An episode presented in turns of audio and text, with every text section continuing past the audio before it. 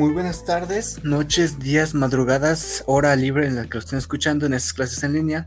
Bienvenidos una vez más a su programa favorito, Los ingenieros también lloran.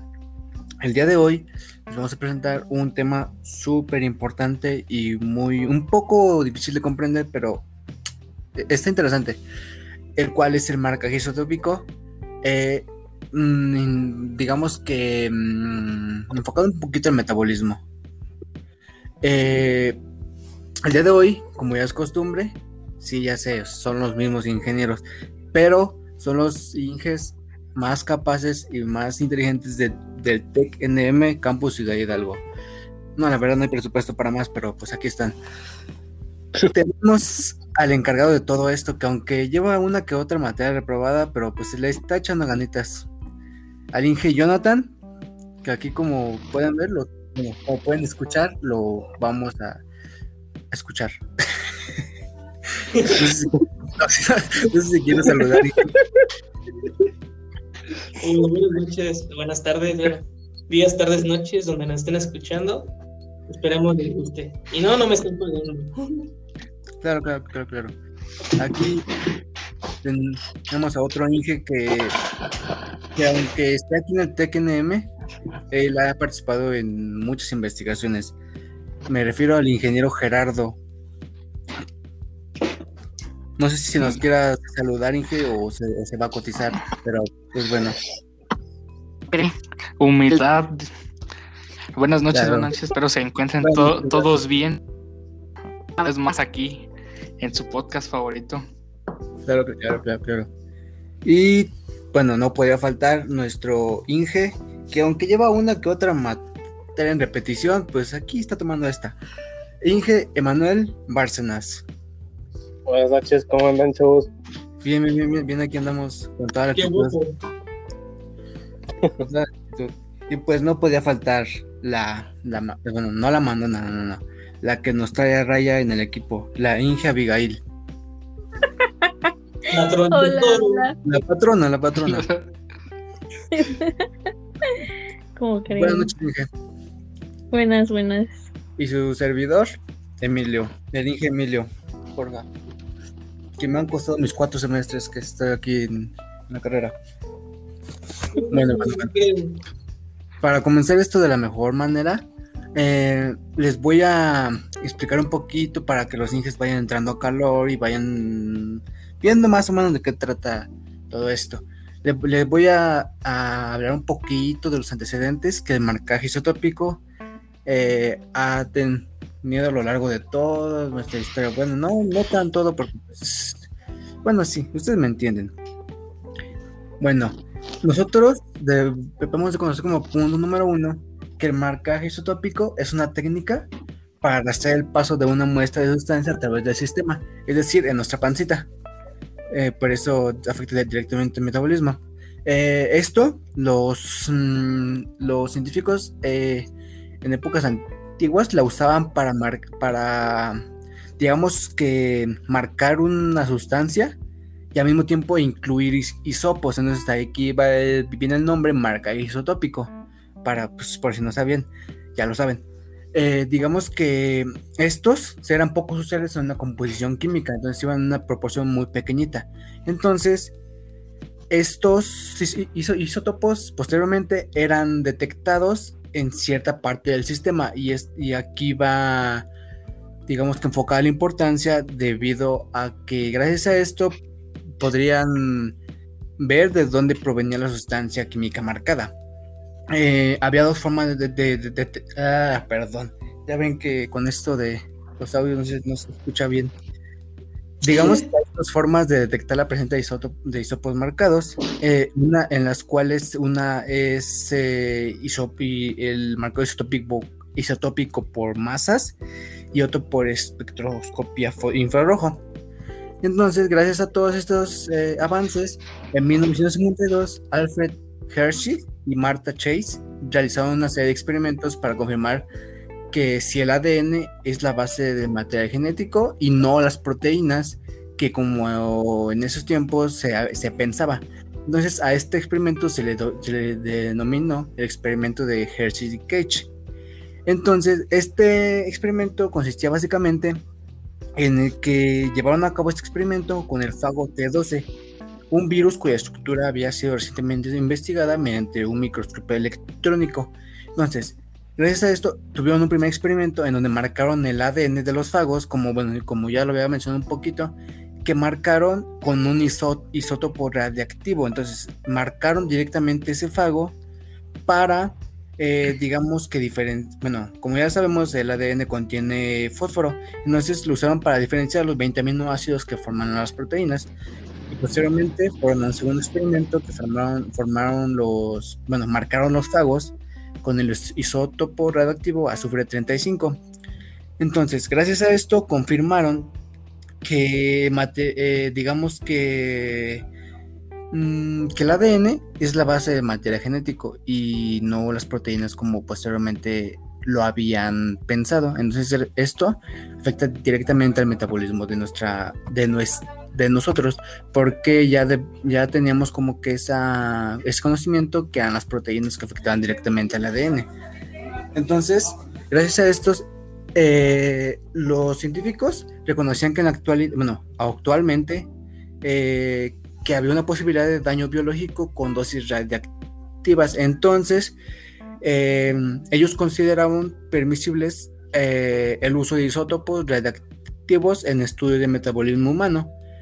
Esto porque como, bueno, como dato curioso, eh, digamos que, mm, ¿cómo lo digo? Pero, por ejemplo, Mm, para que me entiendan un poquito, eh, digamos que los isótopos permiten estudiar directamente no solo productos finales de metabolismo, sino también determinar necesidades de energía y utilización de nutrientes, así como también rutas metabólicas, bloqueos metabólicos y metabolitos intermedios. Entonces, gracias a estos antecedentes se le pudo dar la pauta para que actualmente eh, se pueda llevar a cabo todo esto. Sí que me alargó un poquito, pero pues era importante como que para que entraran en calor. A ver, ¿no se me durmieron? Aquí seguimos. aquí seguimos, aquí seguimos. Ok, ok, ok, ok. Inge Manuel, ya que, ya que, estamos un poquito entrados en esto, ¿nos podría explicar, bueno, nos podría decir cómo la evolución que estos procesos, bueno, este, este marcaje isotópico ha, has, tenido, perdón. ¿Cómo ha evolucionado, güey? evolucionado, perdón, perdón, perdón. Te voy a dar un ejemplo rápido para no, no alargarme mucho, para no alargarme todo el podcast. Bueno, en primer lugar, pues se desarrolló, o, sí, se desarrolló un procedimiento directo para pues, la medida de variabilidad natural de la composición isotópica del azufre en muestras de la bebida de los dioses, ¿no? La cerveza mediante ICP-MS multicolector. Anótelo, chavos, es importante. Ah, pues asimismo se desarrolló una metodología analítica que esta nos permite realizar eh, la medida de variaciones naturales de la composición isotópica del azufre a lo largo de un periodo mediante un sistema de aleación eh, al láser acoplado a un ICP-MS, eh, como lo mencioné, eh, preparación y caracterización de levadura marcada con el azufre 34. Este se preparó o se prepara con levadura marcada isotópicamente con, el azufre 34 en un medio de cultivo exento de azufre de abundancia natural. Eh, la levadura marcada se caracteriza tanto en composición isotópica como en concentración total de azufre mediante de nuevo otra vez un ICP-MS. Eh, se bueno, se evalúa en diferentes estrategias analíticas para cuantificación de, biomoléculas que contienen azufre mediante HPLC y CPMS, súper largo, eh, el cual se desarrolla un procedimiento pues basado en la deconvolución eh, de la deconvolución de perfiles isotópicos y el análisis por disolución isotópica inespecífica para pues la determinación simultánea eh, de concentración y composición isotópica de azufre en especies individuales y esta a su vez se aplicó a la característica marcada con azufre 34. en estudios del metabolismo del azufre, utilizando isótopos muy estables y enriquecidos, eh, se simuló una digestión gastrointestinal de la levadura marcada con, con azufre 34 y el hidrolizado pues se caracterizó mediante otro nombre largo, les voy a mencionar, SDS y HPLC y CPMS. De nuevo, y pues finalmente se realizaron estudios con trazadores estables de azufre en animales de laboratorio utilizando levadura marcada con azufre 34. No sé si me voy a explicar, fue un, ejemplo muy corto para no dejarme todo el podcast. O sea, lo que entendí un poquito fue de la evolución del primer experimento a, este, ¿verdad? Sí, exactamente. Ok, ok, ok, muy, muy, muy, muy bien. Eh, vamos a seguir con eso porque ya, bueno, ya entramos un poquito en calor. Inge, está, está, ahí, ¿verdad? Sí, ya, ya, que mencionamos, entonces me podrían mencionar un poco de las características generales que tiene este, este marcaje. Sí, cómo no. Usted me dice si se escucha, tengo un poquito de ruido. Muy bien. sí, se escucha. Muy bien. Muy perfecto. Como ya nos mencionó el ingeniero Emilio, el marcado isotópico es una técnica para rastrear el paso de una muestra de sustancia a través de un sistema. La sustancia es marcada al poco usuales en su composición. Isótopos distintos a la materia original, a la sustancia original. No hay, no hay más. Estos isótopos inusuales son detectados posteriormente en cierta parte del sistema, han debido provenir de la sustancia marcada, como les dije, algo ajeno o algo distinto a la composición original. En el marcado isotópico ordinario hay dos formas de detectar la presencia de isótopos de marcado. Dado que los isótopos tienen diferentes masas, pueden ser separados usando espectroscopía de masas. Eso creo que el ingeniero Abigail más adelante nos va a hablar sobre ello. Saludos. Otra consecuencia de la diferencia de la masa es que las moléculas que contienen isótopos tienen diferentes modos vibracionales. Estos pueden ser detectados por espectroscopía infrarroja. Dentro del tipo de espectroscopías pues, se encuentran varias, una de ellas es la infrarroja. El marcado isotópico también puede ser usado para estudiar una reacción química. Pues somos bioquímicos, me suena como que muy obvio, ¿no? Supongo. Hable, no me dejan aquí solito. En este método, átomos específicos son reemplazados por un isótopo en una molécula reactante que entonces participa en una reacción química. Mediante espectroscopía, por ejemplo, espectroscopía de resonancia magnética nuclear. Y es un poquito más, más complejo este tema. Si gustan más adelante, le hacemos un podcast únicamente de tipos de espectroscopías es posible identificar donde un fragmento molecular particular en el reactante termina con un fragmento particular de uno de los productos de reacción. Aquí van a decir, yo no entendí nada en la neta. Les voy a dar un ejemplo pues, un poquito más común, más sencillo. Ustedes imagínense que fabrican una cajeta y tienen su frasco, ¿va? En su frasco tienen una etiqueta que tiene el nombre de la cajeta y fecha de elaboración en, este caso, esta será nuestra muestra de sustancia. Es una comparación, para que me entiendan. ¿Vamos bien o me voy más lento? Muy bien, muy bien, muy bien. nuestra sustancia, ahí, comparación. Después de eso, eh, queremos llevarlo a, su venta. Entonces yo le coloco una etiqueta con código de barras para su posterior rasteo en este, en este código de barras, al momento de leerlo, me va a marcar pues, diferentes aspectos. La hora de fabricación, fecha, el lugar de elaboración, eh, y todo eso. Esto de la etiqueta sería nuestro marcador isotópico, algo distinto a lo original. Y finalmente, eh, nuestro, lo que funcionaría como nuestro espectrofotómetro será un láser indicador que leería, compilaría y nos daría el resultado de que efectivamente existe una sustancia, que en este caso sería el código ajeno, y nos daría, mm, digamos, una comprobación a lo que hicimos. ¿Alguna pregunta o quieren que vaya un poquito más lento? No, creo que sí, creo, creo que sí estuvo claro con el ejemplo que nos dio. Muchas gracias. Como siempre, como, como siempre cumpliendo las expectativas. Vamos a pasar. gracias. Vamos a pasar con el ingeniero Gerardo, porque como ya, bueno, ya todo lo que estuvimos diciendo, creo que obviamente va a tener un impacto. No sé si el, el Inge haya estudiado, pues a ver, o a ver cómo se, qué se inventa, pero ¿nos puede decir un poco de los impactos que ha tenido todo esto? Ah, claro, claro que sí. Si me escuchan, si se oye. Claro, muy bien.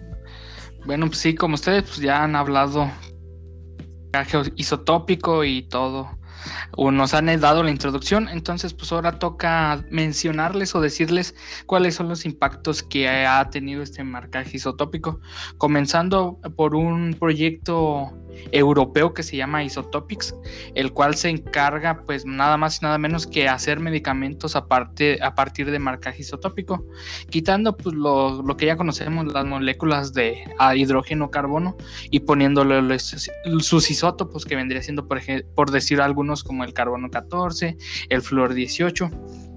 Es para cambiar el elemento pero sin, sin cambiar la estructura del medicamento en cuestión de, digamos, de un impacto económico, que todavía sale muy caro el poder hacer medicamentos para, pues, para algunas enfermedades con marcaje isotópico. El impacto social que puede venir a, hacer es que como todavía, digamos, es un área de investigación nueva, los estudiantes, de este, las farmacéuticas, todavía tienen el campo demasiado amplio investigaciones. Entonces es ahí que iría como pues el impacto social que tiene esto, de que tenemos la base ya, ya sentada, pero ya nomás es cuestión de pues empezar a buscar y estudiar más. En cuanto a la investigación, eh, digo la investigación, el impacto ambiental, como ustedes lo habían mencionado, sobre que se hacían experimentos con animales, eh, con el marcaje isotópico pues ya se eliminaría esa parte, ya no usaríamos lo que viene siendo la experimentación con los animales, porque ya se ya se harían otras otros modelos para hacer investigaciones y esos serían como los impactos más relevantes que tendría el marcaje isotópico. Ok, ok, cuando nos mencionas de los medicamentos, esto afecta directamente a nuestro metabolismo, ¿verdad? Sí, pues este, se busca que un medicamento pues nos cure de alguna enfermedad que nos está afectando el metabolismo. Ok, ok, muy bien, Inge. Y ya, ya para ir cerrando todo eso, pues porque creo que los Inge ya se cansaron y creo que el Inge Emanuel ya está dormido, pero... sí, creo que sí. A ver, Inge, por ahí, ¿verdad? Sí, sí, sí. Ok, ¿nos podría mencionar ya con todo esto que, se ha dicho algún avance que se ha tenido o que se esté realizando en estos años? Mm, pues sí, bueno, además de, de lo que mencionó el ingeniero Gerardo, hay otro avance reciente que es sobre el desarrollo de las técnicas de dilución isotópica estable en el análisis masivo por espectrometría de masas, que también lo había mencionado el ingeniero Jonathan. Esto pues aplicado al estudio molecular de enfermedades cardiovasculares. Y pues bueno, el marcaje metabólico ha sido descrito como una técnica cuantitativa que se basa en la incorporación de los isótopos de manera metabólica en todas las proteínas y pues esto recibió el nombre de SILAC por sus siglas en inglés y su traducción en español sería isótopo estable por aminoácidos en la célula. En, pues en donde uno o varios aminoácidos con isótopos pesados como carbono 13 y nitrógeno 15 se añaden al medio de cultivo de las células permitiendo, después de varias generaciones de crecimiento, la incorporación del aminoácido pesado a todas las proteínas durante el proceso anabólico. Posteriormente, eh, este se mezcla, se mezcla una misma cantidad de células proveniente de los dos estados biológicos a comparar y se extraen, se digieren las proteínas y los péptidos obtenidos son cuantificados por espectrometría de masas. Esta técnica pues tiene la ventaja de presentar la menor variabilidad debida al tratamiento de la muestra, ya que son las células y no las proteínas o los péptidos los que se mezclan inmediatamente después del marcaje. Y pues esto implica que cualquier pérdida de proteína debida a la lisis celular o la extracción, así como los artefactos que puedan falsear los datos de cuantificación, eh, pues afectan por igual a las muestras marcadas o sin marcar. Y pues bueno, eh, la principal, su principal objetivo de esta técnica es determinar el daño oxidativo producido en el proteoma mitocondrial por episodios de isquemia, reperfusión en, en el corazón y pues el efecto de precondicionamiento isquémico. Ok, ok, Javi. Creo que es uno de uno de los avances más interesantes que hemos tocado en, en, en esto, ¿no? ¿O cómo, ¿O cómo ven? Pues sí, Sí, además de- muy, Sí, sí, muy sí. buena.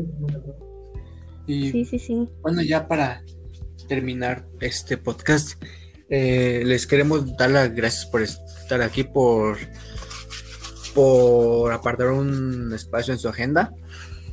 Ojalá y algunos de los de los mm, proyectos que están volteando a ver al TKNM Campus de Hidalgo, acá hay mucho potencial. Demasiado rico. Sí, sí, sí, sí, sí. Y pues bueno, algo que quieran comentar ya para despedirnos, no sé. Y siempre hay algo más que haya que agregar, no sé ustedes. Pues que les haya gustado el podcast a los chavos y les sirve vaya sea para copiar una tarea, ¿no? O alguna investigación les puede servir. Si lo copian, lo van a reprobar. Ah, no es cierto. No es cierto, no es cierto. Bueno, una vez más, muchas gracias. Jonathan, ¿querés, querés des- decir algo? Ah, dos, dos cosas. No, no, pues ya para la otra, porque ya no, ya, ya no tenemos tiempo. Déjame. Ya no. Ya no, ya no tenemos tiempo. Bueno, Bueno. muchas gracias, muchas gracias por estar aquí. Saludos, les saluda Emilio y los Inges de los Inges también lloran. Adiós, nos vemos. Los chavos se cuidan. Sale, sale, se cuidan. Nos vemos.